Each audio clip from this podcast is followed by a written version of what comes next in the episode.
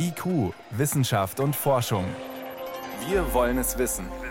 Ein Podcast von Bayern 2. Wer aktuell mit dem Flugzeug verreist und am Flughafen nachweisen will, dass er vollständig geimpft ist, der legt üblicherweise ein digitales Impfzertifikat der EU vor. Also eine Bestätigung mit einem QR-Code. Den zeigt man auf dem Smartphone oder ausgedruckt auf Papier vor. Dann zückt man den Personalausweis oder Reisepass, um zu belegen, ich bin tatsächlich derjenige, auf den das Impfzertifikat ausgestellt worden ist. Und dann müsste das Kontrollpersonal den QR-Code scannen, um zu prüfen, ob dieses Impfzertifikat auch wirklich echt ist und nicht einfach nur die Kopie eines Zertifikats von jemand anderem. Hackern ist es jetzt gelungen, genau diese Prüfung auf Echtheit auszutricksen. Frage dazu an meinen Kollegen Peter Welchering.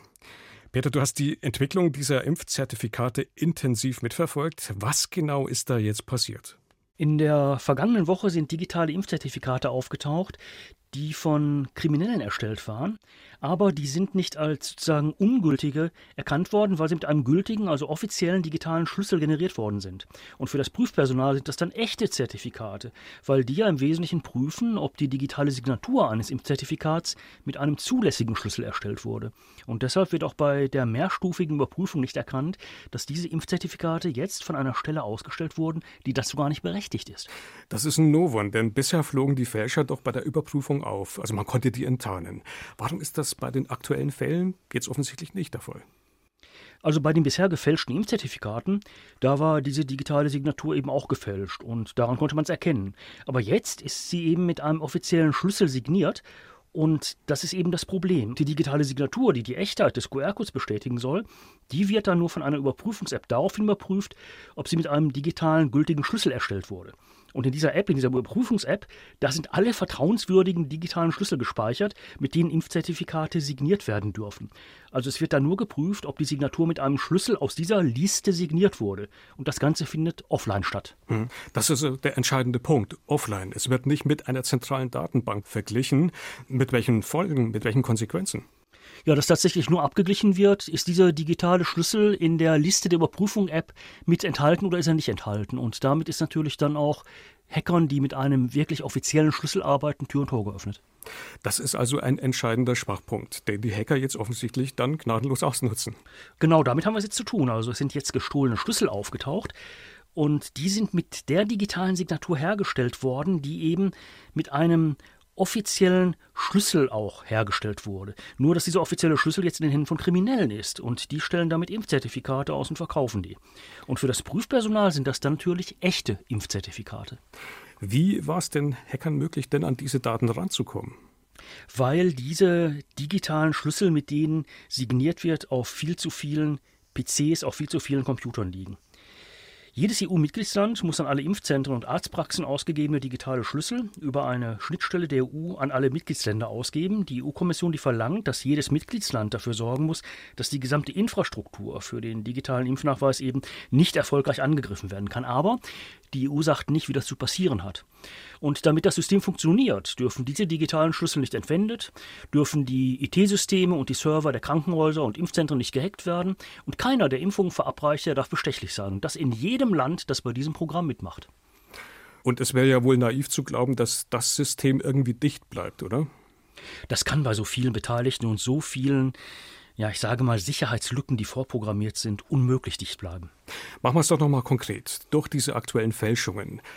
Wie sind wir denn da unmittelbar betroffen? Also der Nachbar im Flugzeug ist nicht geimpft und steckt mich dann an, weil er ein gefälschtes Zertifikat hat? Also wenn er tatsächlich ein solches gefälschtes Zertifikat gekauft hat, muss man mit hoher Sicherheit davon ausgehen, dass er nicht geimpft ist. Es mag Ausnahmen geben, aber die Wahrscheinlichkeit ist groß. Und wenn er nicht geimpft ist, dann ist die Wahrscheinlichkeit größer, dass er Corona verbreitet und damit eben auch zur Pandemie weiter beiträgt. Das Risiko ist dann einfach größer. Ist bekannt, in wie vielen Fällen das wohl inzwischen passiert ist? Gibt es eine Größenordnung, wie viele Fälschungen stattfanden?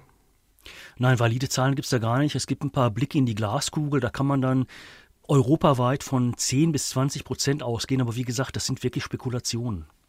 Dann lass uns das doch nochmal zusammenfassen in einem kleinen Fazit. Was müsste man denn tun, um solche Fälschungen in Zukunft zu verhindern? Zwei Maßnahmen werden ganz zentral diskutiert. Zum einen, dass eine zentrale Signierung vorgenommen wird, also die digitalen Schlüssel, mit denen hier signiert wird, die Impfzertifikate für gültig erklärt werden oder hergestellt werden, die liegen auf einem zentralen Server, der besonders geschützt ist.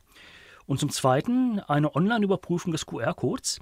Sehe dann so aus, dass das Prüfpersonal eben nicht nur einfach die digitale Signatur eben nimmt und abgleicht, ist diese digitale Signatur mit einem Schlüssel, der zulässig ist, erstellt worden, sondern dass sie das gesamte Zertifikat online in einer Datenbank gegenchecken lassen und dann eben sehen, aha, ist eben nicht gültig, beispielsweise weil der Name falsch ist oder irgendwelche anderen Sachen zurückgezogen wurden. Ist denn absehbar, dass man genau so jetzt reagieren wird? Nee, im Gegenteil. Im Augenblick sieht die EU-Kommission eine Änderung dieses Verfahrens ausdrücklich nicht vor.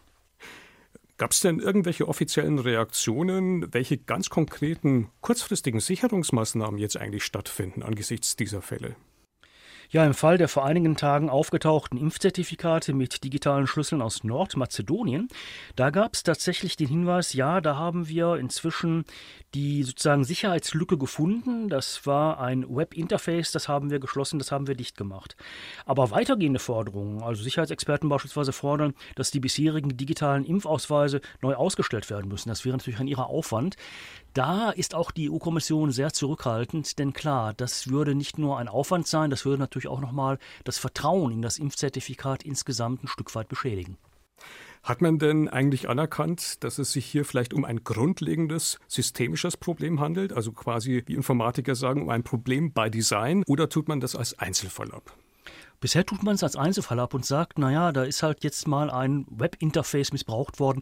Das kann mal passieren. Da muss man aufpassen, dass das so nicht nochmal vorkommt. Aber da auch noch weitere digitale Schlüssel vorliegen, bei denen man im Augenblick in Frankreich und Polen nicht so genau weiß, wo die herkommen, scheint sich das Problem insgesamt auszudehnen. Also dann können wir nicht mehr von Einzelfällen sprechen, dann sind es sehr viele Fälle.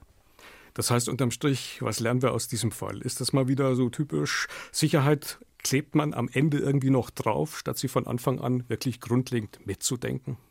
Ja, auf jeden Fall hat man nicht auf die Sicherheitsexperten gehört, die schon im April gesagt haben, schaut mal, bei eurem System sind folgende Sicherheitslücken, bedenkt die doch. Über diese Bedenken ist man leider einfach hinweggegangen. Das digitale EU-Impfzertifikat ist gehackt worden. Einschätzungen und Hintergründe dazu waren das von meinem Kollegen Peter Welchering. Peter, vielen Dank. Gerne.